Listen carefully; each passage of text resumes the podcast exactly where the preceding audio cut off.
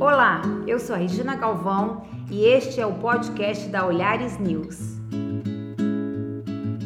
O podcast hoje é uma roda de conversa com Expedito Celeiro, artesão do couro, os designers Aristeu Pires e Ronald Sasson e também o empresário Luiz Fernando Dantas, idealizador da exposição Ditos pelo Expedito. Luiz Fernando, acho que seria bacana você me contar contar aqui para a gente como é que despertou essa chama da arte popular, porque você é um dos empresários que eu conheço, que eu conheço bastante, acho que mais apaixonado por essa arte popular brasileira. Oh, na realidade, é, eu acho que eu me descobri um pouco artista já meio tarde, né? Assim, acho que estava incubado e a coisa foi crescendo. Eu sempre gostei, eu sempre gostei de frequentar galerias de arte, eu sempre gostei de visitar museus, exposições, essa coisa toda. E, assim, o que me chamava muita atenção na arte popular é porque ela, embora eu não tenha estudado é, artes plásticas, mas a, a, arte popular ela é uma coisa assim que eu acho fantástica porque é, os artistas eles não estão presos a nenhuma escola, eles não estão presos a, digamos assim, a regras e de certa forma eles botam de uma forma muito muito espontânea aquilo que vem de dentro deles. E isso para mim eu acho que é um diferencial assim imensurável, porque é, você vê ao longo dessa dessa trajetória que eu fiz é, eu tive contato em que, na realidade, a arte popular, o ofício de arte deles era, um, na grande maioria, era um complemento de renda. Eram pedreiros, eram pintores, eram pessoas que trabalhavam com inúmeras atividades, padeiros, essa coisa toda, e que nas suas horas vagas eles colocavam é, faziam a sua arte no intuito de ter um ganho a mais. E alguns que eu fico com muita pena, alguns inclusive que eu conheci, é, é muito difícil ser artista nesse Brasil. Né? É, eu acho que hoje existe uma coisa de marketing muito, muito por trás da arte, infelizmente. Tem pessoas que têm talento imensurável e que às vezes é, e não é, não, é, não é só aqui, não. Quantos, por exemplo, Van Gogh é um, é um exemplo clássico que todos sabem, né? Então, assim, algumas pessoas que desistiram porque e outros, pelo contrário, viram e tiveram a sorte de encontrar na sua trajetória é, pessoas que, de certa forma, viram o quanto que existia naqueles trabalhos e aí começaram a divulgar essa, essa coisa toda, tá? Então, assim, a, essa coisa da, da arte popular, ela vem, ela vem daí, e assim, na minha incursão em 2014, é, em que eu rodei de carro, né? Porque as, normalmente a gente ia de avião ou para Recife ou para Maceió, e pegava um carro e passava o final de semana todo rodando. Eu rodei mais de 4 mil quilômetros e eu convivi com mais de 60 artistas. E assim, alguns deles, infelizmente, é, eu, Deus foi muito bom porque eu tive a oportunidade de conhecê-los antes de partir. Agora mesmo eu tomei conhecimento que há uns 20 dias atrás um, um dos artistas que eu conheci em Juazeiro do Norte faleceu há 20 dias atrás. E assim, foram experiências muito bacanas. E nessa incursão eu meu caminho cruzou com o do grande mestre Expedito Celeiro. E eu fiquei simplesmente apaixonado por aquele trabalho. Na época, a gente trouxe a poltrona rei, que ela fez parte da nossa exposição. Que está em cima, né? Que está lá em cima. E eu disse, é, eu fiquei imaginando, eu disse, nossa, isso é demais. E aí, eu, uma, uma poltrona que sempre me chamou muita atenção, que eu sempre fui muito apaixonado por ela, foi a poltrona butterfly. Tá? E aí eu disse, eu vou juntar as asas da borboleta, do Curchan, do Bonnet e do Ferrari, com o coração coroado do expedito celeiro. E aí, o ano passado, nessas minhas fugas para fugir do estresse do dia a dia, eu inventei uma viagem porque eu queria fotografar o sertão, né, um trabalho que eu estou fazendo agora. E aí eu disse, eu vou lá para o Expedito e levei a capa da Butterfly para ele fazer para mim. E aí foi o nosso segundo contato, foi um contato não tão demorado quanto os outros, mas foi um contato espetacular. E eu passei a tarde lá, a gente sempre ia, chegava por volta de uma hora, no, quando dava, esperava ele acordar, né? Porque tem o sono dele todo dia. E aí a gente chegava, comia alguma coisa e era hora, e aí depois a gente conversava. E aí quando eu estava voltando, que eu sempre dormia em Picos, eu estava lá no, na minha residência, o Picos Hotel. e aí estava jantando, quando de repente eu, eu já vinha pensando, meu Deus, o que, é que eu vou fazer depois da exposição que eu fiz em 2014? Aí eu disse, já sei, vou fazer a junção do design moderno e contemporâneo com o grande mestre Expedito Celeiro. E aí eu disse, João, vamos voltar. Aí o João virou e disse, bem assim, mas o senhor me disse que tem um compromisso, amanhã tem um cliente para atender, isso era uma sexta-feira à noite. Eu disse, tá bom. Aí eu vim, atendi o compromisso, na hora que eu desliguei, que acabei o compromisso, eu liguei e disse, mestre Expedito, é o seguinte, eu estou com um projeto, eu quero fazer uma exposição em Teresina, juntando é, o design contemporâneo, moderno, com a arte popular brasileira. Topa? Ele disse topo. Aí eu disse, agora, agora eu tenho que pedir autorização, e aí eu fui pesquisar peças que, de certa forma, trabalhavam bem o couro, é, com parceiros com quais nós trabalhamos aqui, que nós representamos, e aí fui pedir autorização de todos eles. E aí a gente foi compondo e hoje o resultado é esse que vocês estão vendo lá em cima. Então, eu acho que é importante a gente é, pontuar aqui também. Existe muita confusão o que é arte popular e o que é artesanato. Por que, que você entra, às vezes, nessas, nesses centros de artesanato e você encontra um São Francisco que custa 10 e um que vale mil? Então, o, o mestre Expedito é um artista popular porque você diferencia o trabalho dele de qualquer outro. O mestre Cornélio, que é um outro grande mestre que vocês têm aqui no Piauí, como vocês têm o mestre Kim, como vocês têm também o mestre Expedito com X, esse é com S, também é a mesma coisa. Então, assim, você vê a obra, você identifica o artista. Né? O artista é aquele que faz o artesanal, faz o feito à mão, mas ele sobressai no todo. Então, o mestre Expedito, que eu admiro demais, vocês imaginem, 79, né, mestre Expedito? É um senhor de 79 que viveu a vida toda, quase toda a infância, desde os é, dos oito anos, anos. Desde os oito anos em Nova Olinda. E as pessoas, os designers, você sabe, ele antes de fazer essa é, exposição aqui, né, esse trabalho, ele tem um trabalho com os irmãos Campana. Então, ele nunca saiu de Nova Olinda, as pessoas vão até lá. A cavaleira foi até lá ver o trabalho dele, né?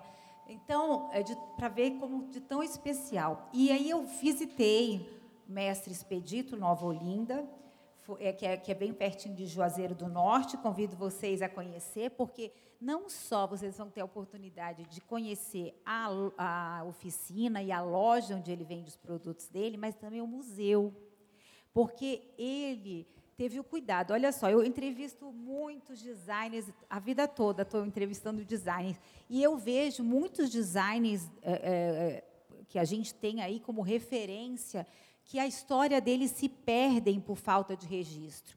E não é assim, Michel Arnaud é um caso, Jorge Zalzupin, que felizmente teve um livro e aí teve oportunidade de, de reunir o, o, trabalho dele, mas é muito frequente essas histórias se perderem.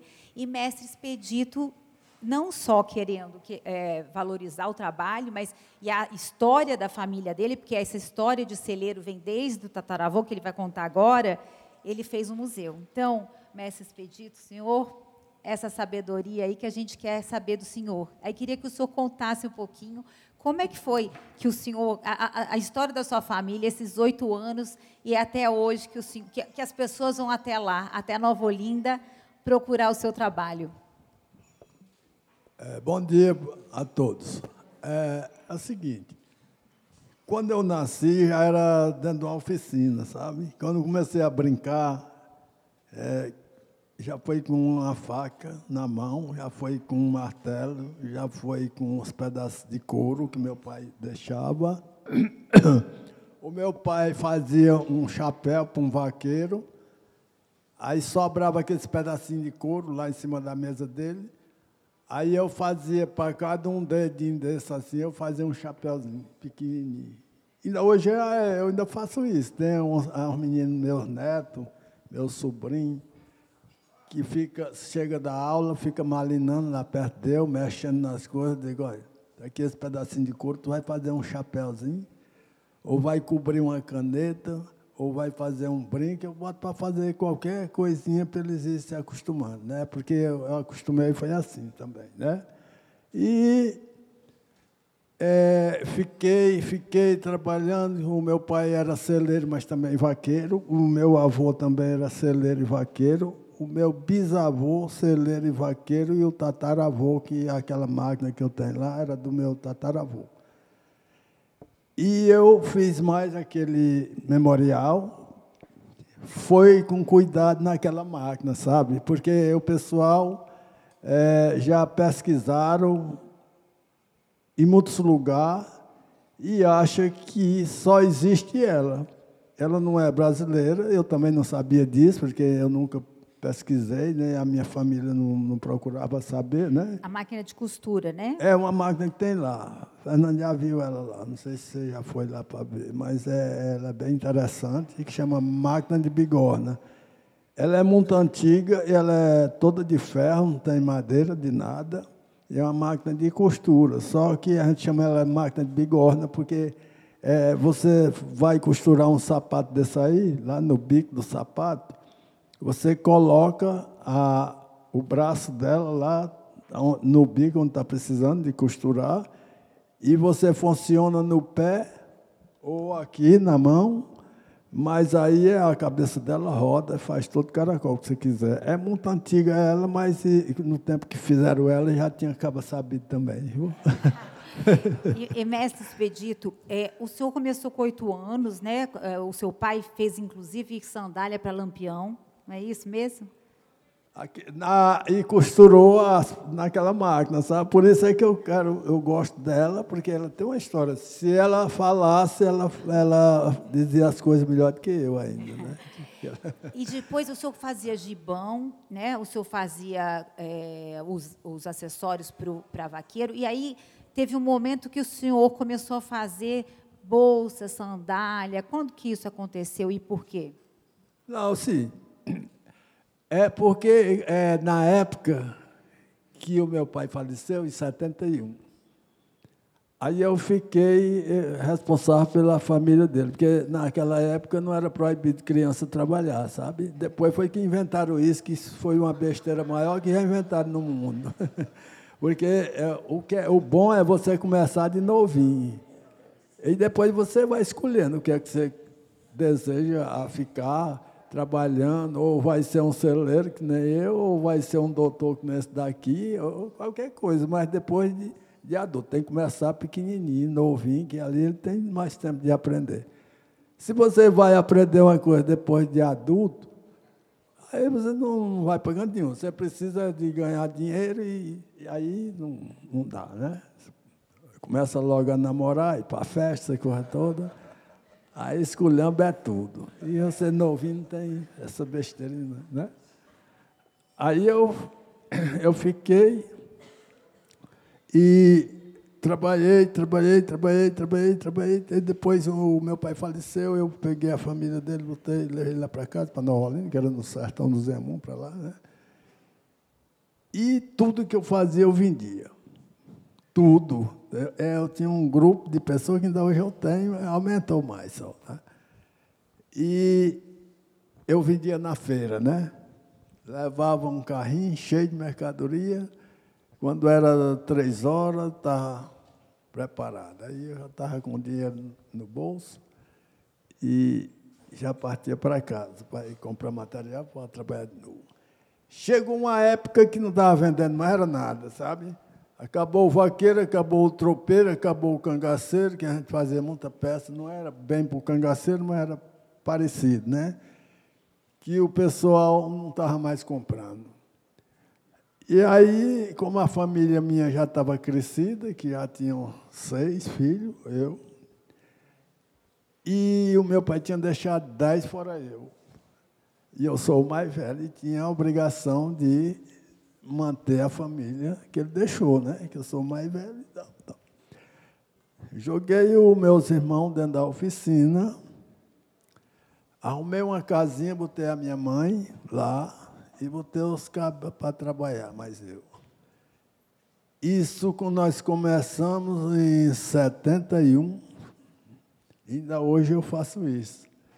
Os meus irmãos com a cabeça branca igual a minha, mas tudo trabalha mais eu. Hein? Todos, os que são vivos, trabalham mais eu. E quando chega um serviço complicado, que é muita peça para a gente fazer, às vezes eu boto as mesas e as máquinas que eu tenho lá, boto no meio da praça lá e ajeito todo mundo e nós se junta todos, cada um faz uma parte e a gente faz tudo para entregar no, no dia certo, né? Aí eu, eu confio porque o grupo é, é, o grupo é certo, é uma coisa que foi Deus que mandou e a família é toda unida. E como é que o senhor fez, então, quando parou de vender tudo? O que, que aconteceu? O que, que o senhor começou a fazer depois que pararam de comprar? Que o senhor não Sim, aí eu criei, eu cheguei, eu fui para a feira, cheguei na feira, passei até umas quatro horas, não vendi quase nada. O que eu apurei beber de cachaça, cheguei em casa meio bebo, né, com raiva. Aí eu disse para minha esposa, eu digo, ó, a partir de amanhã, que era um dia de segunda-feira, essa feira, que a gente, a gente começava a feira na sexta, sábado, domingo e segunda. E eu fiz essa corrida de feira e não arrumei dinheiro para nada, sabe? Aí cheguei bravo em casa. Aí disse, a partir da, da manhã, que é terça-feira, eu não vou parar de trabalhar com couro, porque é um. Por duas coisas. Uma que eu gosto, e a outra que é para manter uma tradição de família, né? E outra porque eu também sei fazer outra coisa. Você trabalha com couro mesmo, né? E ela disse, não, mas como é que tu vai fazer isso? Está com tanta fé. Eu digo, não, não mexa comigo, deixou eu dormir sossegado e acabou com essa. Aí de madrugada eu levantei, fui para a minha banca, que não eu faço isso, comecei a desenhar, aí eu fiz uma, uma grade de sapato. Aí com muito sacrifício, fazendo a tinta, com muito sacrifício, procurando um couro que deve certo para fazer o sapato colorido, que ninguém não existia, né? Aí eu fiz uma grade. Uma grade de sapato são 16 par, sabe? Aí eu botei numa caixa, num dia de segunda-feira, e saí, levei para o crato para vender. Quando cheguei lá, o cara disse, não, não quero sapato, não, a loja está completa de sapato. Eu digo, então tá bom. Aí fui para Juazeiro. Cheguei em Juazeiro, tinha um cidadão lá, que era bem legal, assim que nem tu. Aí chegou e disse, o que é isso aí que tem dentro dessa caixa? Eu disse, é uma, um, um sapato que eu trouxe para te vender. Ele disse, como é que você sabe que eu compro? Eu digo, não, eu, eu vim fazer um teste, se você é comprador ou não é, né? Aí ele disse, sabe a caixa, mas eu tenho muito sapato aí, tá vendo? E era uma loja grande, aí, quando ele abriu, a caixa que olhou disse, é, de fato, eu tenho muito, mas desse jeito eu nunca tinha nem visto. Eu digo, e eu fiz, foi para lascar mesmo, não foi para ninguém saber. Aí o cara disse: Eu não tenho dinheiro, mas você deixa aí, eu lhe dou um recibo, e você vai embora. Segunda-feira você vem. Se eu vender o sapato ou arrumar dinheiro para pagar, eu lhe pago. Se não, você leva seu sapato. Aí está combinado. Já era de tarde mesmo, não tinha quem vender, né? Aí eu fui para casa, cheguei, comecei a trabalhar lá com os meninos, mas desconsolado, que não tinha trazido dinheiro, né? Aí, quando foi na segunda-feira, cedinho, eu cheguei lá. Seu Pedro, eu vim buscar meu, meu sapato, que eu já achei quem comprasse no Crato. Só que era mentira, não tinha, não tinha achado, não, né? Nem passei lá na loja do homem do Crato. Mas aí ele disse: Não, você não tem sapato, não, você tem dinheiro aqui. Passei 28 anos vendendo a ele. Tudo que eu fazia, ele comprava. Só deixou de me comprar porque morreu. Aí acabou o sufoco, né? Quando eu mudei como um trabalho, fazer peças coloridas, aí eu fiz a sandália do Lampião, solado quadrado, botei no mercado, os artistas correram em cima, porque era uma coisa estranha, ninguém nunca tinha visto, né? Aí fiz a da Maria Bonita, bem coloridinha, o modelo era dela, mas o estilo era meu, né? E era quadrada, é, era quadrada para a polícia não saber se ele estava indo para frente ou para trás, né? Era do lampião, porque o bicho era não cego. Ele, ele fazia o mal feito aqui, a, a, a volante, que era a polícia, ia para pegar ele. Aí é, chamava o rastejador, né? não sei se você sabe disso. Aqui no sertão do Zenhamum tinha uma família de gente que tudo fazia isso, era artista nessa profissão. Ou, quando a pessoa matava uma pessoa, roubava, ele chamava o rastejador, aí disse, ó, oh, foi bem aqui onde aconteceu. Aí o rastejador pegava o seu rastro e você podia se meter no meio desse pessoal todinho que tem aqui e ele não largava seu rastro, ele conhecia, só deixava quando ele pegasse, né? E o Lampião dizia, não vou atrás desse infeliz, não, eu não sei se ele foi para cá ou para cá, porque a sandália dele não tinha frente nem traseira, tudo era igual. Aí eu, ele deixou, o meu pai faleceu, deixou o molde, e chegou um doido daqui, aquele da, da Casa Grande, do museu, né? Aí disse, eu quero uma sandália igual a do Lampião. Já andei no mundo quase todo, não achei quem fizesse. Eu disse, por que você é besta? Por que você não veio para mim? Que eu fazia? Ele, ele disse, não, mas como é? Tu é novo assim, Lampião faz tempo que morreu. Mas o meu pai tinha feito e guardou os moldes, né? Aí eu peguei e fiz a sandália, que é aquela que tem lá no museu. Eu só não fiz igual, porque o Lampião, o, o Alamberque anda que só a burra de padre, né? E aí o solado quadrado é ruim de andar que só. Eu fiz a bicha colorida, e o solado eu fiz normal. Ele passou 26 anos com ela no pé, e quando eu formei aquele memorialzinho, ele levou e doou para lá. O e aí, quando eu botei no mercado, é, é uma coisa que o povo gosta é de, de comprar e possuir uma coisa que não existiu. Né? Quando eu mostro a primeira vez, todo mundo quer usar, né? todo mundo quer comprar, sabe de onde veio, o que foi que fez. Foi o que aconteceu. E hoje não tenho mais, é, graças a Deus, não tenho mais é, dificuldade para vender as minhas peças, porque antes eu corria atrás para as feiras, para o mercado, né? Hoje e o hoje, povo que vai atrás do senhor, né? Graças a Deus que o povo vão lá. E eu não tenho mais muito tempo de sair. Só um convite nele me chamou. Então, eu queria saber disso, esse convite, né? Que o que o Luiz Fernando fez ao senhor. O senhor já tinha tido essa experiência com os irmãos Campana, aí Luiz Fernando fez essa proposta. Como é que foi esse trabalho de vocês aí ao longo desses nove meses? É, eu, eu só não estou gostando porque não, não, aconteceu mais antes. Era para ter acontecido um monte de dia antes disso, né? Porque custou muito procurar a gente, né? Mas eu acredito que da agora para frente nós vamos fazer uma parceria e nós vamos Dá certo que eu gostei de você. Na Graças hora, a Deus. Mas eu. Mas eu tenho muita experiência e já fiz muitas exposições. Já. Até em Londres, né? Nesse ano, o senhor fiz foi Milão, na Embaixada Londres, do Brasil. Foi, ah, fiz um monte, um monte de exposição, não vou dizer, porque não gosto também de explicar isso, não. Quem quiser que pesquise e veja, né? Não, mas eu sei, muita exposição, São Paulo, Londres, né? Mas, mestre Expedito, conta então, como é que foi é, é, esse trabalho? Porque ou começou com a butterfly, que é aquela da asa da borboleta. E aí, depois desse, desse, dessa experiência, o senhor foi. Como é que o senhor foi elaborando? Porque a gente vê que tem uma lá que é toda azul, tem outra ali que puxa, bem colorida, como a paulistano, aí tem a da Chés, é, que é mais tons terrosos, a do Aristeu, que é, ela é, é mais clara, aqui do, do Ronald, que também puxa para os tons terrosos. Como é que o senhor foi escolhendo isso? O Luiz Fernando teve interferência? Olha, foi a coisa melhor do mundo foi ter trabalhado com vocês três, sabe? Porque vocês já mandaram as peças quase prontas. É, era para ter mandado mais difícil para fazer, mas já, foi, já mandou quase. Eu só fui só perguntando a ele e ele explicando a cor que gostava, e foi muita coisa pouca, ele não gosta de conversar também, né? E eu estou conversando muito aqui, mas lá na oficina também não tem tempo não, né?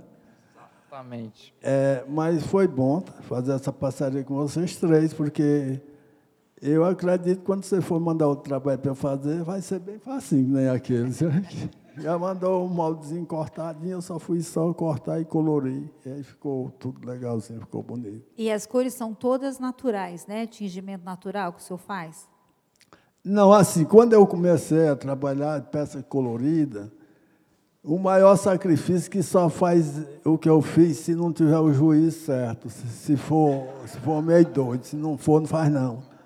Porque eu corri atrás para fazer o couro ficar preto, não sabia. Mas eu tive uma experiência com o meu pai, sabe? O meu pai já tinha falecido, não tinha como perguntar a ele. Mas ele fazia uma roupa de couro e ia para o campo, ele era vaqueiro ia para o campo junto com a vaqueirama todinha. Quando chegava, é, aonde batia água, lama, barro no, no, na roupa, no gibão, na perneira, no sapato, ficava preto e ele mandava eu lavar. Tinha um açude na fazenda, disse, tu vai lá na, no açude e lava bem lavadinho para largar essa mancha, que eu fiz com tanto carinho e está todo manchado. E quanto mais eu lavava, mais ficava preto. Aí, quando eu precisei do couro preto, que eu não sabia onde comprar, fui no Juazeiro, não tinha, fui em Fortaleza, não tinha. Tinha tinta, mas para tecido, para madeira, para essas coisas. Para couro, não, não tinha, né? Aí eu digo, não, mas se esse filho de uma égua deixava a roupa do meu pai todo sujo de preto e não largar, eu vou experimentar. Fiz um buraco na lama do açude, fastei para lá e para cá, enterrei o couro dentro, cobri Deixei passar três dias, quando eu cheguei, estava preto que só a tua camisa. Aí. aí pelejei. Quando eu lavei, bem lavadinho, engomei lá na, no memorial, não tem um facão. Eu rapei bem rapadinho com aquele facão, depois passei o bornidorzinho que tem lá também, ó. engomei bem engomadinho, o bicho ficou duro que só essa laje aí. Eu digo, como é que eu vou fazer uma peça com um filho de uma água duro desse aí, né? Mas aí passei óleo de peixe, botei para secar, enrolei, dei uma surra igual você dá uma surra em cabra ruim, né? Aí o bicho ficou macio, aí eu desmanchei em sapato, em cela e tudo, né? O preto, desenrolei. Aí precisei do marrom, botei a casca do angico no, numa, numa pedra lá, Aí botei os meus irmãos para me ajudar a quebrar a casca do angico, fez aquela massinha bem feitinha, né? Coloquei num, num vaso bem grande. Aí fiz aquela gororoba, fica igual a caldo de feijão mulatinho, sabe? Quando você bota no couro, fica um marrom lindo. Lá tem, tem as peças que eu fiz desse jeito. Ele viu a cela. Aí desenrolei o marrom, né? Depois eu precisei do branco fazer a costura, né? Pode, é, fazer aquela costurinha na mão que você faz, sabe? Fura com uma suvela, com um vazadorzinho. Aí eu fui na, na mata, mas os rapazes que tinham lá, que trabalhavam, mas eu, meus irmãos, e cortei a, a, uma madeira que chama catingueira, sabe? É, a bicha é toda cheia de nó, mas é seca que nem a gota. Aí fiz uma fogueira, queimei, tirei a cinza, botei numa lata, naquelas latas de querosene antiga, né? Botei um pau na, na boca da lata e pendurei num gás de pau lá na fazenda. Aí furei um buraquinho no fundo da lata e deixei só pingando, chama de coada. É forte que só a gota. Aí botei o couro do cabrito lá dentro. E quando eu fui pegar, o bicho estava ficando branco e a água ficando toda vermelha, chupando o vermelhão do couro, né? Aí eu digo, vai dar certo. Aí peguei, enrolei assim, igual vocês vão trouxer uma roupa para tirar o, sabão, né? Daquele jeito eu fiz, até que ele ficou bem alvinho. Aí misturei com um pedal um, aí é, aconteceu que ficou todo alvinho, aí a gente chama de carneira. Aí desenrolei o branco. Precisei do vermelho para terminar o colorido, aí peguei, fui no sítio, tirei a base do urucum, pilei no pilão, botei na água, quando eu passei no couro, ficou só aquelas manchas vermelhas. Não vai dar certo, não. Aí fui lá no, no mercado, comprei o álcool e coloquei dentro. Quando eu apliquei no couro, ficou um vermelhão bonito que só, e não tira, só Deus tira. Com álcool, com álcool. Apliquei com, com uma, uma escova, com uma esponja, sabe? Só passa em cima assim. Só que fica seco, virado na gota, por causa do álcool, né? Mas aí tem um produto que chama cera de carnaúba, não sei se vocês conhecem. Aí eu passo em cima, dá o brilho e fica bonito, e fica cheiroso e macio. Aí pronto, aí eu fiz tudo que eu queria fazer, ainda hoje eu faço, se eu quiser. Mas eu briguei muito com os curtidores de couro, que tem dono de costume, tinham no Juazeiro, faleceu agora semana passada, 90 e tantos anos.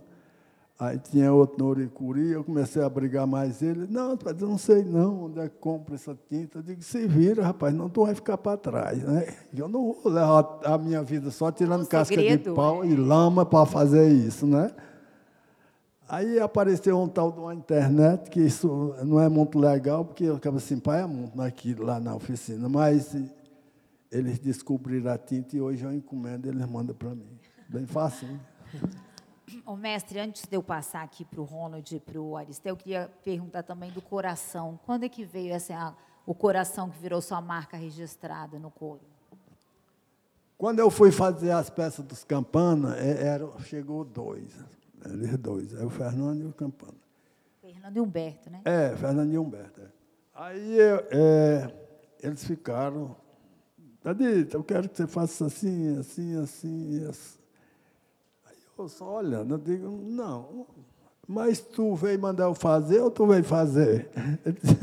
Ele disse, não, eu estou só dando só uma, uma dica para você saber como é que eu quero. Eu digo, olha, se é para mim fazer, você me entrega a, o, a, o móvel aí, que eu vou fazer o trabalho, e diz mais ou menos o que eu vou fazer. Agora, você tem um direito de pedir as cores que você gosta, sabe?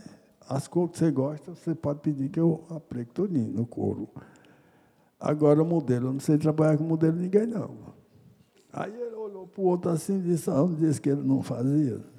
Aí disse, por que é que todas as peças suas, é, você sempre mantém um coração? Esse coração aqui, ele vem normal, né? Eu digo, é porque isso aí eu faço de todo coração, né? Só por isso. É um coração com coração.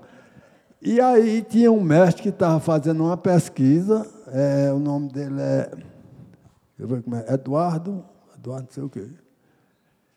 E o mestre estava é, escutando, né? Um professor, um escritor. Aí quando ele, ele passou quatro meses pesquisando a minha vida, não deixava eu almoçar, nem dormir direito. Né?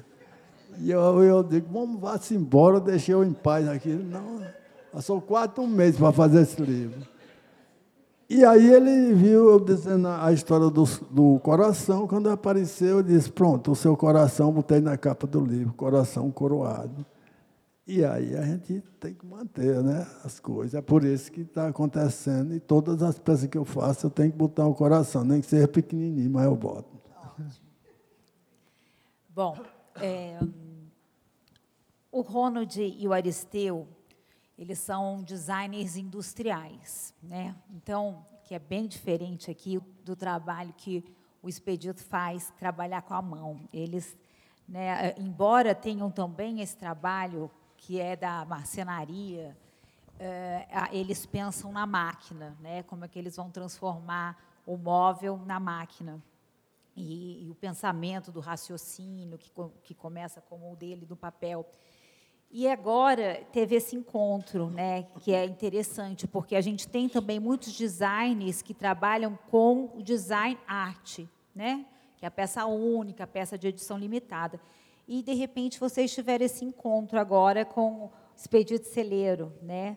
Eu queria é, saber como é que foi essa experiência para vocês, assim, é, de ver, né? Eu sei que vocês acompanharam de longe, é, mas de estar aqui agora com essa possibilidade de ter uma peça exclusiva. Sei. Alô, alô. Depois de tudo que o mestre falou, dá até vergonha de começar.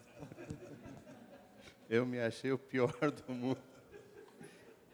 Porque é, é muito diferente design e arte. Apesar de, de, se flertar de alguma maneira, eu costumo dizer que design é uma maneira artística de resolver um problema, mas é muito menor do que coração todo, né? enfim. E o que eu faço é trabalhar formas o que eu acho mais elegante possível, que soe que me faça bem, que resolva um problema, que eu veja que aquela ergonomia bateu, que a pessoa possa ter em casa, que ela vai gostar daquilo. Eu trabalho muito pensando na máquina, que é um, enfim, é, como é que eu vou replicar aquilo? A minha obrigação é que aquilo seja replicado, seja tenha um valor possível de atravessar todos os, os, os as pessoas envolvidas e, e, tem seus limitadores. Eu não consigo é, colocar tudo o que eu quero artisticamente. Quando eu faço uma peça de edição limitada, sim, daí eu não estou ligando se senta bem, se é barato, se não é, se eles vão ou não comprar. Isso aí é o que menos me interessa. É uma coisa que é, é um, um, escape, né? É um, é um pouquinho do, do, do que ele faz. Né? Eu ganho alguma sensação de, de, de dever cumprido com, com algo que eu tenho em mim, que me levou a fazer isso. É, nossa, o nosso trabalho também tem muito problema que às vezes você está pensando naquilo artisticamente, industrialmente, e alguém lá no, no Egito já fez a mesma peça, entendeu? É, é muito complicado. As pessoas têm as mesmas fontes de inspiração, os mesmos eventos, as mesmas é, situações, né? Então é, é, muito confuso. Quando o Luiz é, falou desse projeto, é, é como se, o, se o mestre Pedito estivesse colocando tudo aquilo que eu queria fazer e não posso em, em algo meu. Né? E o Luiz tem essa história já de. Ele é um, ele é um artista nato. Fotografava cemitérios, para você ter uma ideia. E ele, um dia você conte isso. E, e, eu achei maravilhoso, porque eu poderia ter é, uma peça de edição limitada muito misturado ao que eu faço todos os dias, né? Uma peça de é, replicável. Então foi maravilhoso. Enfim. Você, Aristeu? É, é como como o Ronald falou, é, é, o design ele tem uma influência, é, ele tem aquela aquela história do, do da antropofagia lá do, do da semana de 22, né? A gente bebe de muitas culturas, a gente bebe de de um, conceito mundial de, de design, de, de, de produto, de, e aquilo influencia a gente. Aquilo influencia de uma maneira muito grande, né? Então eu tenho muita identidade dinamarquesa no meu, no meu trabalho. Tem influência do Sérgio, alguma coisa do, do, do, do terreiro. E, mas são, são coisas que acabam influenciando o nosso trabalho. E, e, muitas vezes acontece de alguém lá no outro canto do mundo também teve a mesma influência e acaba ficando é, misturado isso aí. Mas o que eu, o, essa oportunidade foi, e o, trabalho dos mestres todos aqui, em especial do mestre Expedito, é, é coração né? não é não é influência, não é não é uma coisa que se bebeu. Ele bebeu do, do pai, do avô, do bisavô, do tataravô. Então, aquilo é uma cultura e aquilo é a origem do Brasil.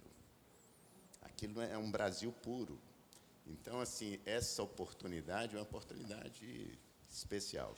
Realmente agradeço muito o convite do Luiz e, e a gente tem a oportunidade de misturar um pouco dessa dessa cultura misturada que a gente que a gente bebeu com a cultura pura do Brasil.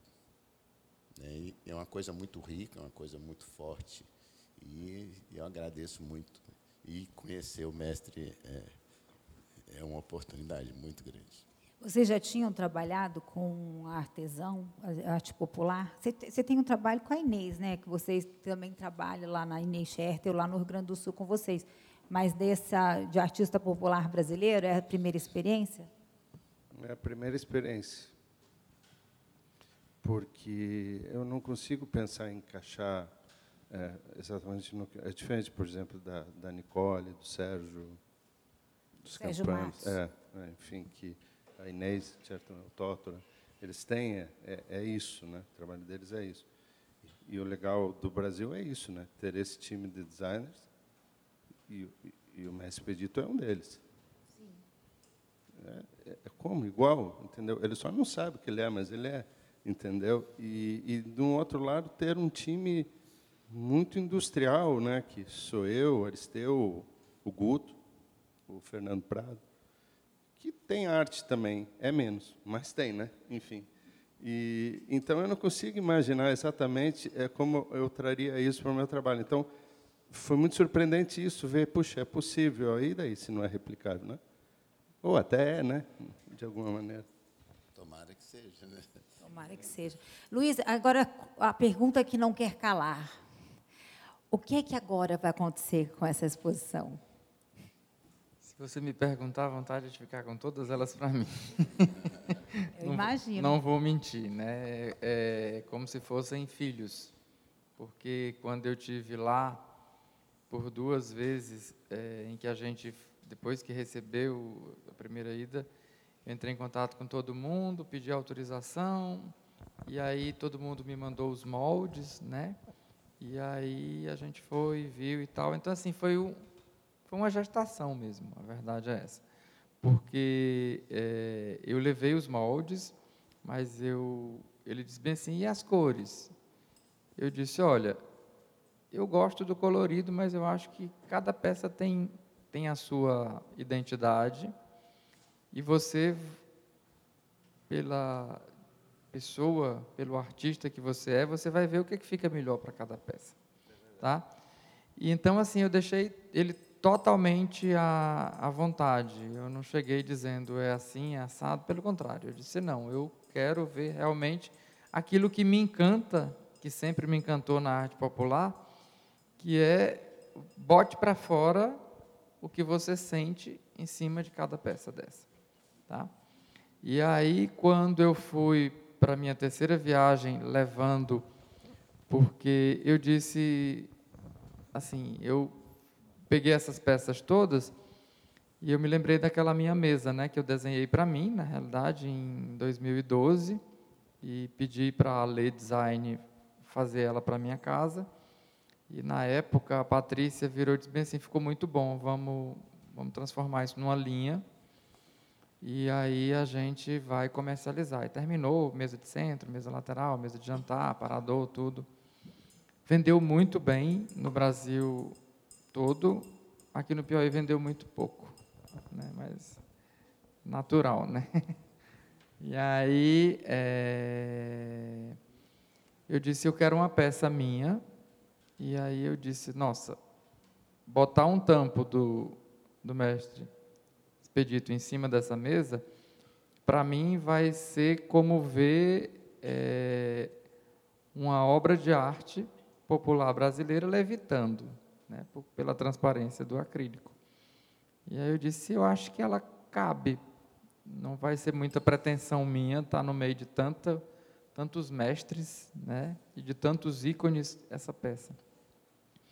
E aí eu disse, não, mestre, está faltando alguma coisa, porque eu imaginei que a gente poderia fazer alguma coisa em cima do, dos espelhos, né? E aí eu estudei uma proporção é, que eu achei que ficaria bacana no formato de círculo, que é, ninguém vai inventar a roda, a roda já existe, né? E eu disse, a gente só tem que fazer uma proporção, fiz uma proporção, um molde bacana, levei já estofadinho para ele. E aí eu disse, vamos fazer uma coisa mais, mais, digamos assim, aquela coisa mais império, aquela coisa mais clássica, essa coisa toda. E aí peguei os, o formato, fiz vários moldes, até que cheguei àquele que eu achei que ficou bacana. E o que eu achei mais bacana é que na hora que eu apresentei para ele, ele virou para mim e disse: é, é, um bode. Aí eu disse: como um bode? Vamos olhar aqui, é o couro de um bode. O desenho que você tem aqui é o couro de um bode. Ó, isso aqui é as pernas, isso aqui são as, as patas de trás, as patas da frente, isso aqui é o couro que vai na cabeça, isso aqui é o lombo. E assim, é isso que, de certa forma, encanta. Porque Aí você ficou famoso sem saber como. e aí, o que, que acontece? Eu, é, na realidade, eu estava vendo uma inspiração em cima de uma coisa mais império, mais palaciana, essa coisa toda, e ele, com a sabedoria dele, na hora que bate o olho, ele disse: Isso aqui é um couro de bode. Aí eu digo: esse espelho não pode levar outro nome que não seja bode, né? porque afinal de contas. Tá? Então, mas voltando à, sua, à sua pergunta, é, realmente eu não tenho espaço para ficar com isso tudo. Algumas peças a gente teve autorização para fazer peças únicas, né? É, outras a gente já está estudando a possibilidade, eu com Ronald, o Aristeu, da gente fazer uma, uma série limitada, tá? Já, já conversamos com o mestre Pedito e com a nossa grande assistente e companheira, que é quem tomava conta de tudo, a Iranilda, que a gente não pode deixar de fazer menção a ela, porque ela foi é, peça fundamental nesse processo todo, porque ela era a ponte de comunicação em que a gente, de certa forma, eu ficava aperreando ela e dizia, olha o prazo, olha o prazo. Uma, uma coisa que... Não é bom, não, porque ela aperreia demais na oficina. Já fica com o pau da vassoura na mão, diz, ah, tem que fazer as coisas de Fernanda. Diz, sai daí de perto, sai. Uma, uma coisa que, quando eu, quando eu disse que ia fazer o projeto, aí umas pessoas disseram bem assim, vai demorar muito. Aí eu disse, não, mas eu tenho paciência. O, o ideal é que seja maio, porque é a época realmente, mas eu estou disposto. Aí eu, eu não sei o que foi que eu fiz lá, não. Eu sei que as pessoas gostaram de mim. A verdade é essa. Antes do tempo que eu imaginava que tivessem prontas, ela me ligava e dizia bem assim: as peças estão prontas, você não vem buscar, não? Aí eu disse: calma, eu estou com um, bando de compromisso que eu não não tenho como ir agora, daqui a duas semanas. Mas daqui a duas semanas, você me aperreiou tanto. E agora você só vem daqui a duas semanas. Eu disse, é, eu vou ter que. Eu tenho outras coisas, mas vai dar tempo.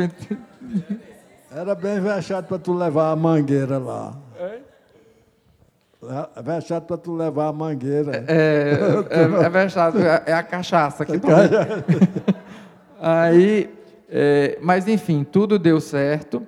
Agora, a gente tem já a, a, a Regina, está vendo a possibilidade, de, me disse, agora até fiquei super feliz, né?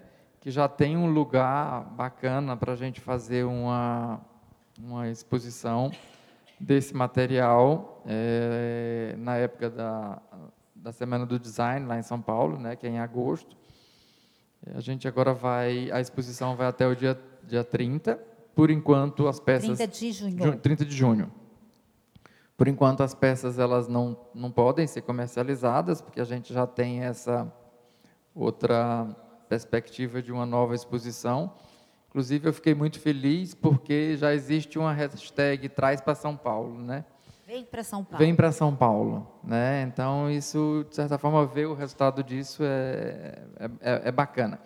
Eu me confesso extremamente feliz e realizado, porque embora é, eu não tenha botado a mão lá na máquina, no couro, não seja o autor da, da dos móveis, enfim, mas assim o fato de estar envolvido nesse processo e o que eu achei mais bacana foi que todos os designers, é, num primeiro momento, de imediato, eles abraçaram a causa.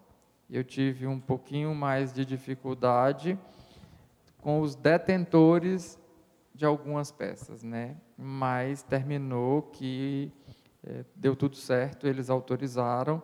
Então a gente vai fazer a exposição depois da exposição, é, a gente não sabe ainda. Essas que a gente talvez faça uma série, a gente já está estudando isso aí. E as outras que são peças únicas, é, não sei, a gente vai ter que amadurecer, se vai fazer um leilão, se vai fazer alguma coisa do, do gênero. Eu sei que já tem muita, a Luísa está bombardeada aí na internet de colecionadores querendo comprar as peças, né? E a gente vai ter que analisar direitinho, porque é, se eu tivesse um espaço para fazer um museu também, eu gostaria muito de juntar a coleção de arte popular que eu tenho, que é muito grande, que está toda guardada, com essas peças, para que outras pessoas tivessem a oportunidade de ver o quanto a nossa cultura, o quanto nós somos ricos com a arte popular brasileira, que realmente isso é fantástico. E o sentimento que vocês descreveram, eu acho, assim, 30 anos trabalhando com, com design, mobiliário, essa coisa toda, é, e que a gente está acostumado a ir ver, escolher showroom, essa coisa mas agora vendo uma peça é como se ela tivesse realmente uma, uma não que elas não tivessem antes, tá? É, mas é, é, aquele coração, eu acho que ele pulsa ali. Nossa, a verdade é essa. Pulsou demais, né? Acho que a emoção aí está batendo forte. É, Luiz Fernando, muito obrigada mais uma vez. Foi um prazer enorme, uma coisa que eu não vou esquecer jamais, como acredito que todo mundo aqui, né, vai ficar na memória, no coração para sempre. Mestre Expedito, muito feliz de tê-lo reencontrado em Teresina. Espero voltar também para Nova Olinda para visitar sua oficina ao Aristeu e ao Ronald, que são amigos queridos, né, que são pessoas ótimas, têm um trabalho incrível, que vocês continuem aí com essa trajetória é, explorando aí novos caminhos, tanto aqui como fora. Então, assim, muito obrigada e bom final de semana a todos.